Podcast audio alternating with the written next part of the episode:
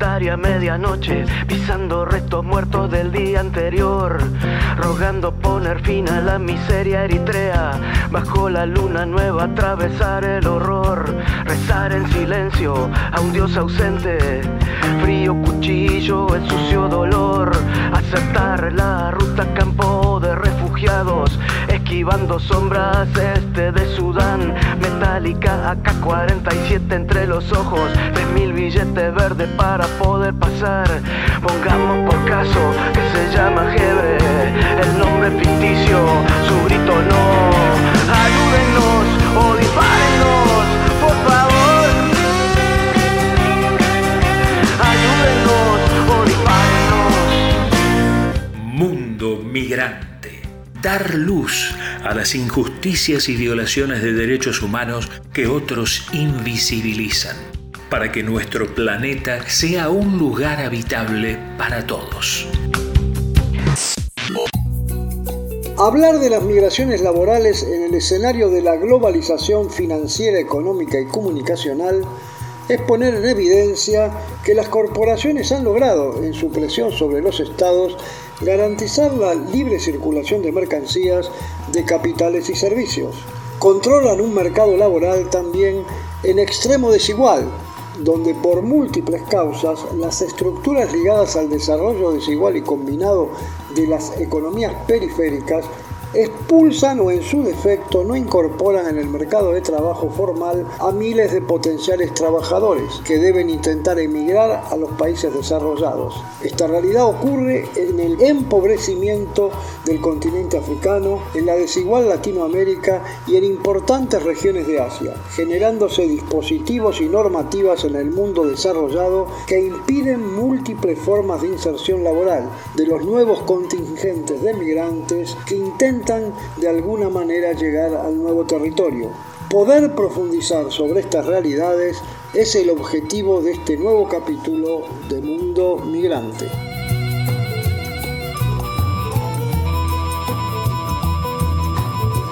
Según la Organización Internacional del Trabajo, la OIT, las migraciones laborales pueden beneficiar de muchas maneras tanto los países de envío y de recepción, como a los propios trabajadores, y pueden contribuir al crecimiento económico y al desarrollo de los países de origen y de destino.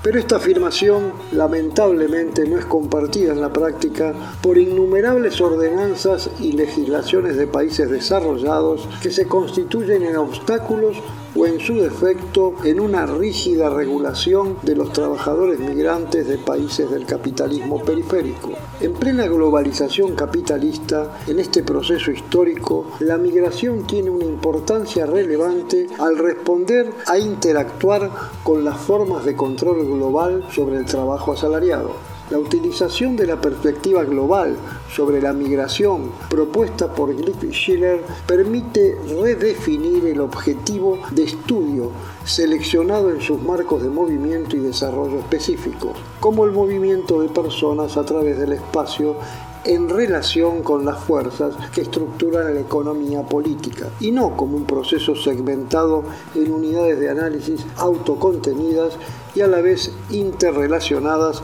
entre las fronteras de los Estados-nación. Si bien las corrientes migratorias en el actual escenario de globalización desigual se dan en múltiples direcciones, el denominador común de desarrollo desigual y combinado con que se estructura el actual escenario mundial dinamiza de alguna manera las corrientes migratorias en busca de un trabajo mejor remunerado y el mejoramiento de sus condiciones de vida. Si bien las causas de las migraciones hoy son diversas, existiendo factores políticos, ambientales, religiosos, étnicos y hasta sexuales en determinados puntos de la economía mundo, las causales migratorias de índole laboral están ligadas a la desigualdad remunerativa o a las profundas devaluaciones monetarias de países de la periferia capitalista que inciden en su decisión de ir en busca de mejores condiciones de vida para él y su núcleo familiar, sino que además permite al inmigrante enviar remesas de dinero que inciden en la economía familiar de sus parientes que habitan en su país de origen. Pero este mecanismo aparentemente virtuoso invisibiliza los grandes sacrificios y los niveles de explotación de la mano de obra migrante en el país receptor, como la constitución de mercados de trabajo donde la dualidad de condiciones laborales es la norma. En ese escenario a escala global se destacan fronteras calientes, donde la regulación de los países más desarrollados en términos económicos impiden o restringen los flujos migratorios. El ejemplo de la frontera sur de los Estados Unidos de Norteamérica y los contingentes centroamericanos o las fronteras externas del espacio Schengen en la eurozona, convertidos en verdaderas murallas denominada por los defensores de los derechos humanos como la Europa fortaleza, son los puntos más álgidos del planeta en busca de trabajo. En paralelo, los estados adoptan normativas diferenciadas con respecto a determinadas actividades laborales específicas que son demandadas en sus mercados internos y que la oferta se torna insatisfactoria para sus connacionales. La diversidad de casos en distintos países desarrollados permiten la llegada de trabajadores temporeros principalmente en las ocupaciones agrarias, en tiempo de cosecha o en otras múltiples actividades de mayor capacitación.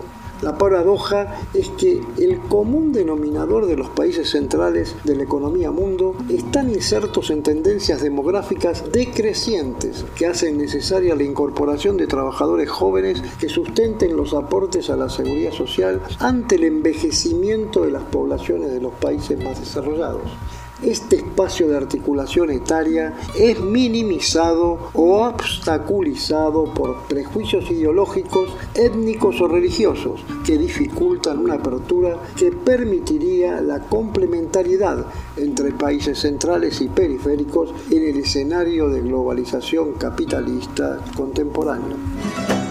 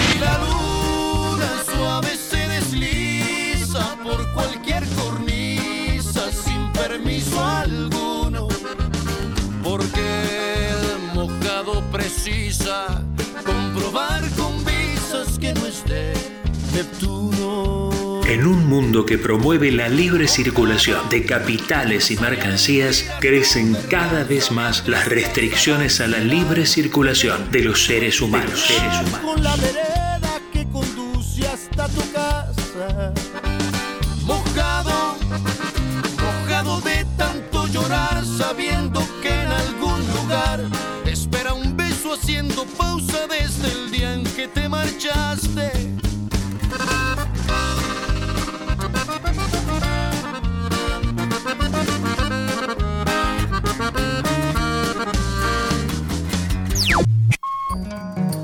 En un escenario atravesado por la globalización financiera, económica y comunicacional, en una situación incierta de pospandemia, el mundo del trabajo sigue teñido por problemas recurrentes que no logra despejar. En este contexto, las migraciones siguen siendo una tendencia que los obstáculos legales y los dispositivos que la obstaculizan no logran solucionar. Para poder conversar sobre el universo de los migrantes laborales en la economía mundo y principalmente en la eurozona, estamos comunicando con el doctor Eduardo Rojo Torresilla, catedrático de Derecho del Trabajo y de la Seguridad Social de la Universidad Autónoma de Barcelona.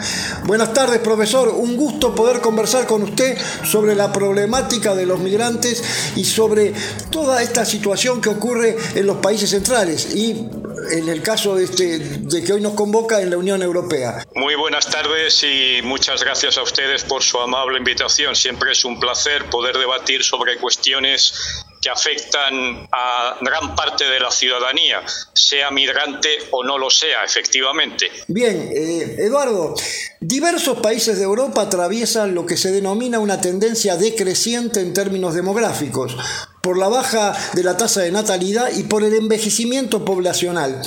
¿No cree que las políticas que obstaculizan la llegada de jóvenes migrantes tienen que ver más con prejuicios ideológicos o xenófobos que por razones objetivas?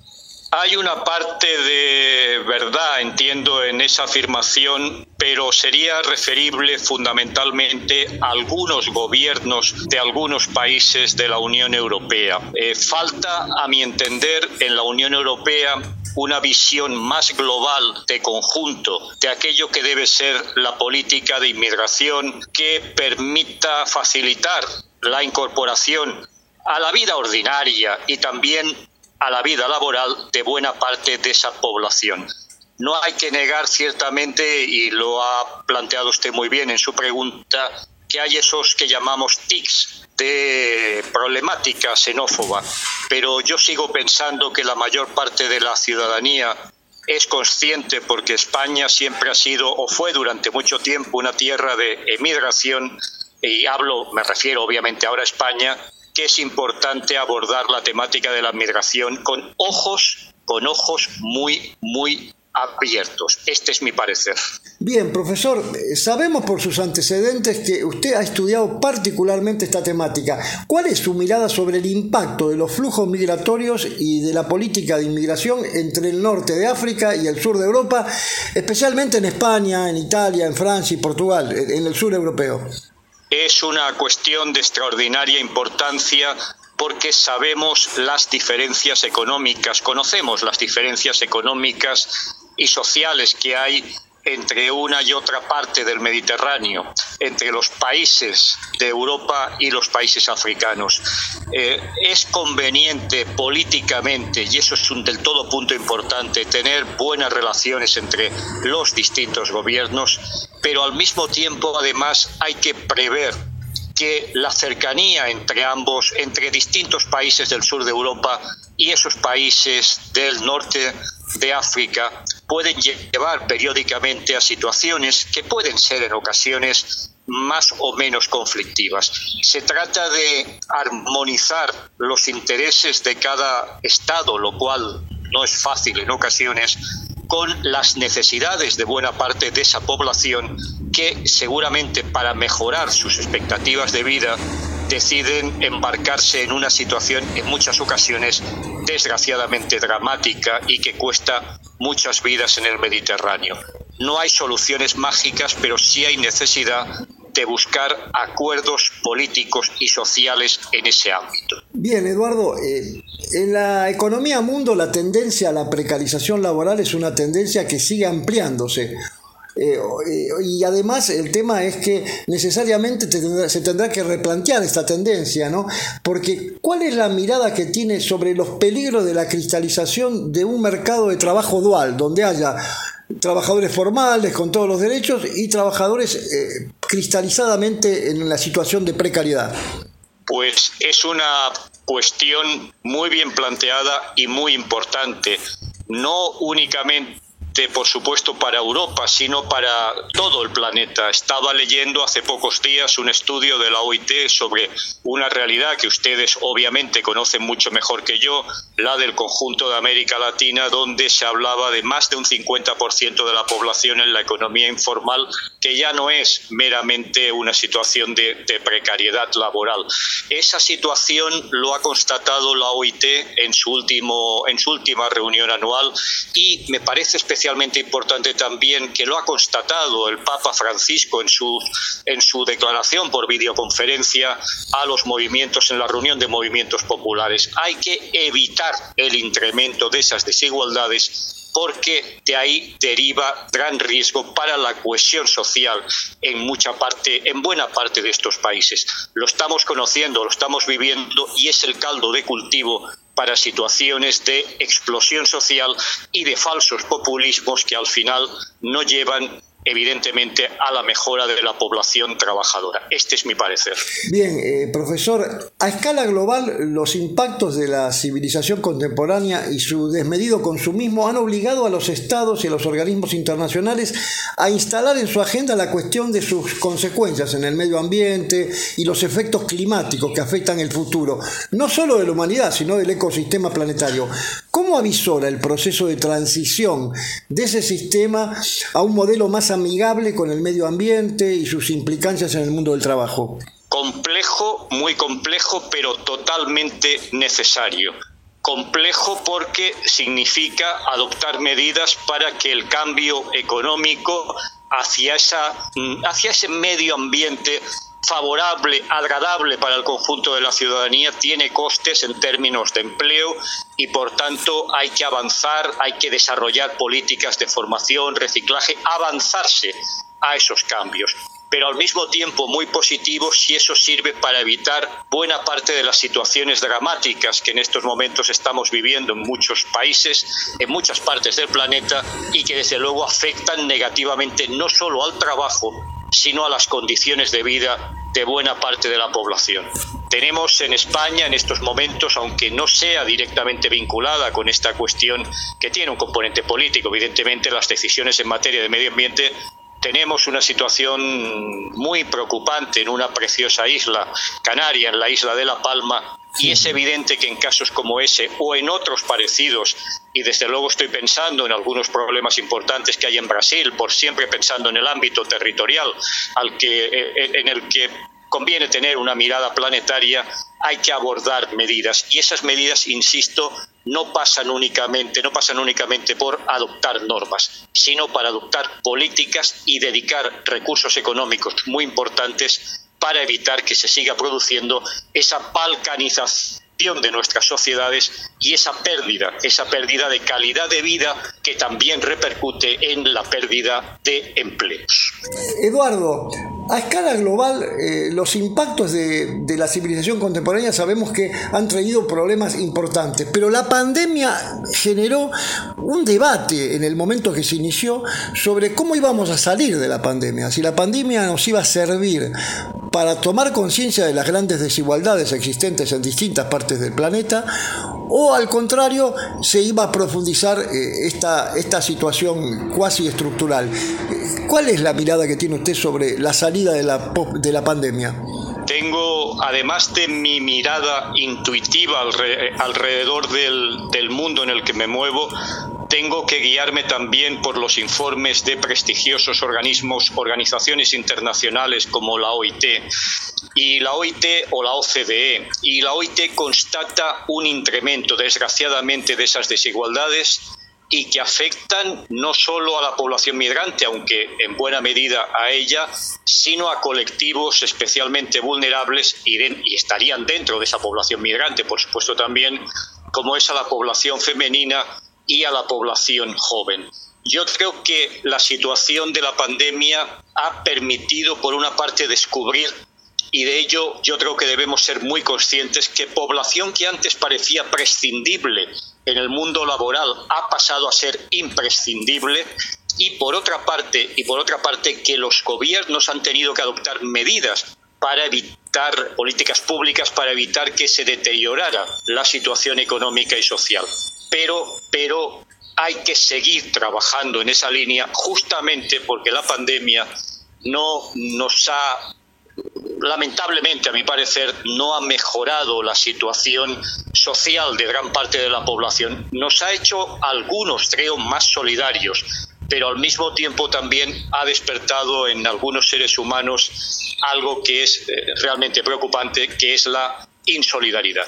Bien, profesor, ¿cómo eh, hemos conversado en, otro momento de la charla esta que el decrecimiento demográfico, y el envejecimiento poblacional se registra de forma acentuada en países como España, Italia especialmente. ¿Cree que se podrían articular las necesidades de recomposición demográfica y de revitalización económica y poblacional si se articularan los saberes, los oficios de miles de migrantes forzados y de otros migrantes laborales también que llegan a, distintas comarcas eh, en el sur de Europa? Puedan ser de alguna manera eh, la generación de proyectos de repoblación de estos lugares que están eh, en, un profundo decrecimiento y que puedan articularse las necesidades en una situación media sinérgica, ¿no? Entre la articulación de las necesidades de esos poblados que están muriendo en una larga agonía con las necesidades y los saberes de, estas nuevas poblaciones? Pues eh, qué gran qué maravilla sería poder dar efectivamente una respuesta totalmente positiva a la pregunta que se formula. Eh, yo creo que tenemos necesidad los países europeos en, donde la tasa de, de, crecimiento de la población, la tasa natural, es negativa en algunos y por tanto el crecimiento es debido a fenómenos migratorios, tenemos necesidad de esos saberes y no es que tengamos necesidad, es que están ahí, es que están ahí. En el ámbito sanitario, por referirme al ámbito español que conozco, pues eh, hay una importante cantidad de personas básicamente de países de América Central y fundamentalmente de América del Sur que están cubriendo, están llevando a cabo una tarea realmente muy meritoria y que quizá no pueden desarrollarla en, su integridad por la falta del reconocimiento de una determinada titulación oficial, que de esto también podríamos hablar porque es una de las cuestiones eh, más problemáticas en muchos momentos. Sí que es importante mm, tender puentes, tender puentes entre las necesidades de aquellos que desean venir en condiciones de regularidad, siempre he insistido mucho en este punto, y la apertura económica y social por parte de los Estados para cubrir esas necesidades, no solo en la España o en los territorios despoblados, que ciertamente existen, sino también en el conjunto de los territorios de, de, todos los estados.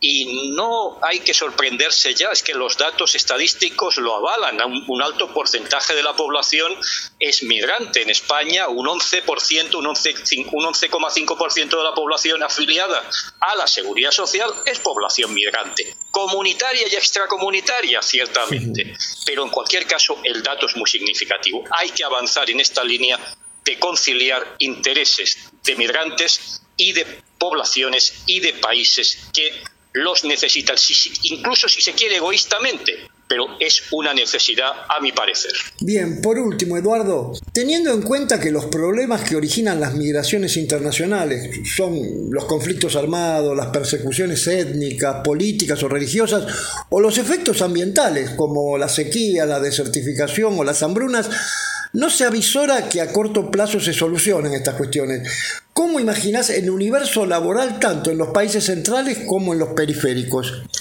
El universo laboral es un universo complejo de determinar a medio plazo por la importancia del cambio tecnológico fundamentalmente y por las nuevas necesidades que se generan alrededor del mismo y de las nuevas profesiones, de los nuevos oficios.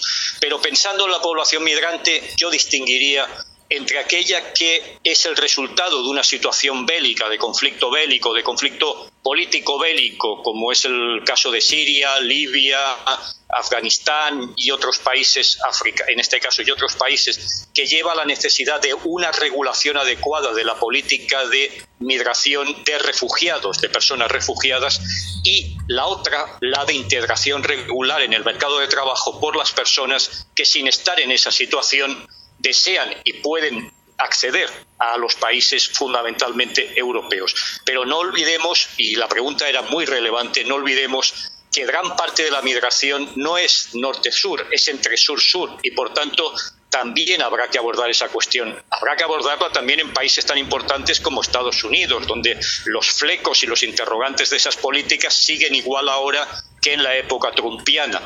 Y desde luego hace falta una mayor empatía por parte de la sociedad en general para entender que la migración enriquece, enriquece, nos enriquece. Seguramente porque tengo dos hijos que de forma voluntaria están por el mundo y están llevando a cabo su actividad profesional allende las fronteras españolas, soy siempre consciente de esta necesidad y este además es mi deseo. Profesor, le agradecemos infinitamente desde Mundo Migrante por, por su tiempo y por sus conceptos y por su eh, mirada de la realidad. Y bueno, seguiremos en contacto porque bueno, es un desafío que, que, es común tanto de los países centrales como los periféricos y de aquellas personas que somos justamente sensibles a poder encontrar soluciones que sean verdaderas soluciones eh, ligadas a los derechos humanos. Muchísimas gracias. Un placer haber estado con ustedes. Nos hemos comunicado con el profesor Eduardo Rojes Torresilla, catedrático de Derecho del Trabajo y de la Seguridad Social de la Universidad Autónoma de Barcelona.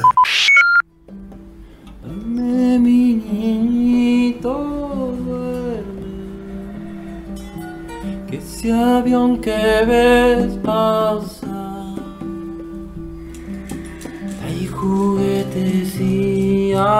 abrigo para Irak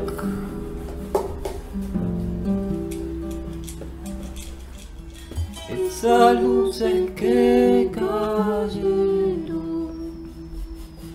anuncian la Navidad. No te asustes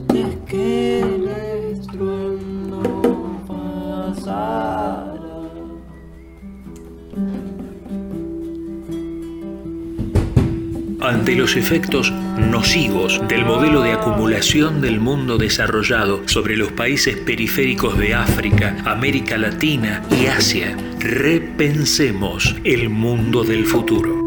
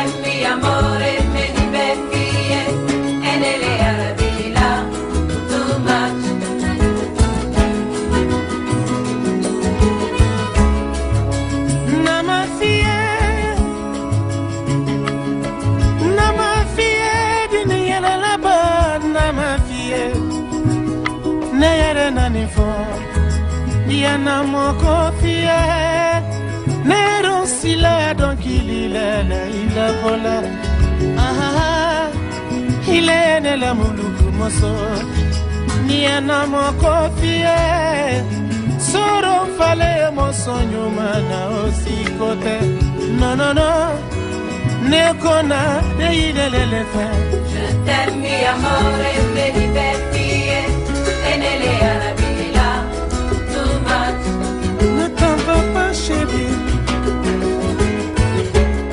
Je t'aime mi amore beni betiye enele arabila tumat Chérie ne bife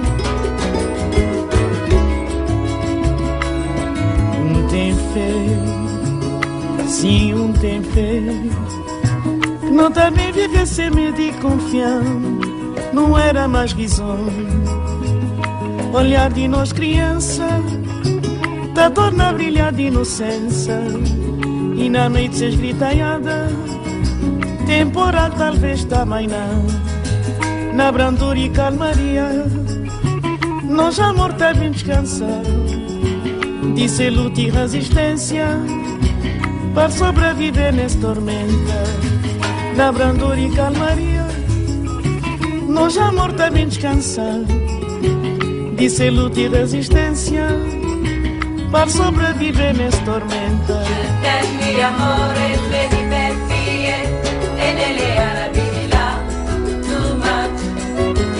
Boinha desafio, demais. Je t'aime, amor,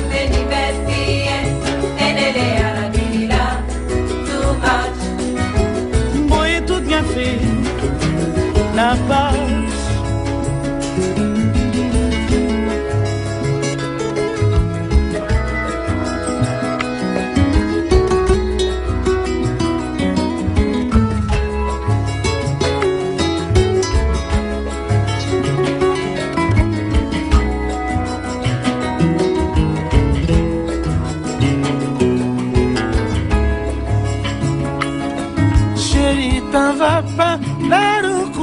mobiliko fanye aha ilenele muluku moso. Ye sanka wakanto. Edele muluku moso. Yo sakene moso. Je t'aime, mi amore, vedi, vedi, En elle, aree.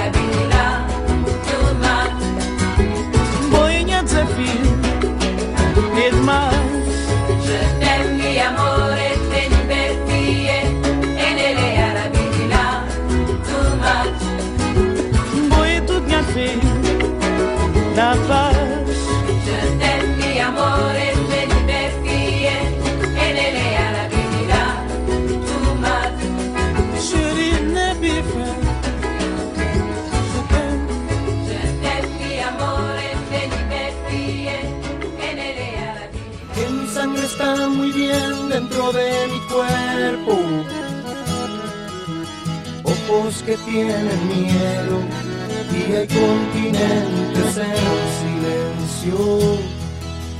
Violador que sales y derrumbas. Impotencia que a mis pies tropiezas. Ojos que tienen miedo y hay continentes en silencio. La historia de la humanidad es la historia de las migraciones y la movilidad poblacional. Un mundo igualitario es nuestro norte.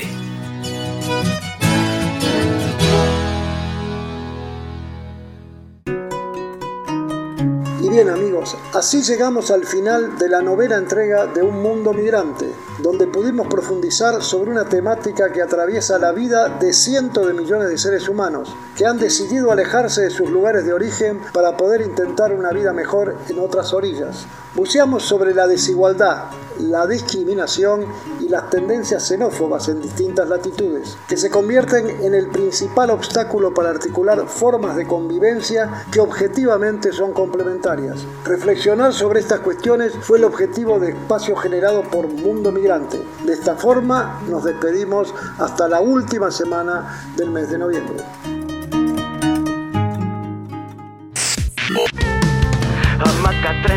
7 a meses de embarazo, marido asesinado, nada que perder, volverse invisible a los ojos de la migra, espina, llaga roja supurando los pies, rezar en silencio a un dios ausente, apura contracciones el sucio dolor, repasar en el cuaderno una dirección en Houston, Honduras te odio, volver nunca más, Maldiciendo que reviente el coyote mala entraña. Aguántate hijo mío hasta poder llegar. Pongamos por caso que se llama María. Su nombre es ficticio, las lágrimas no. Ayúdenos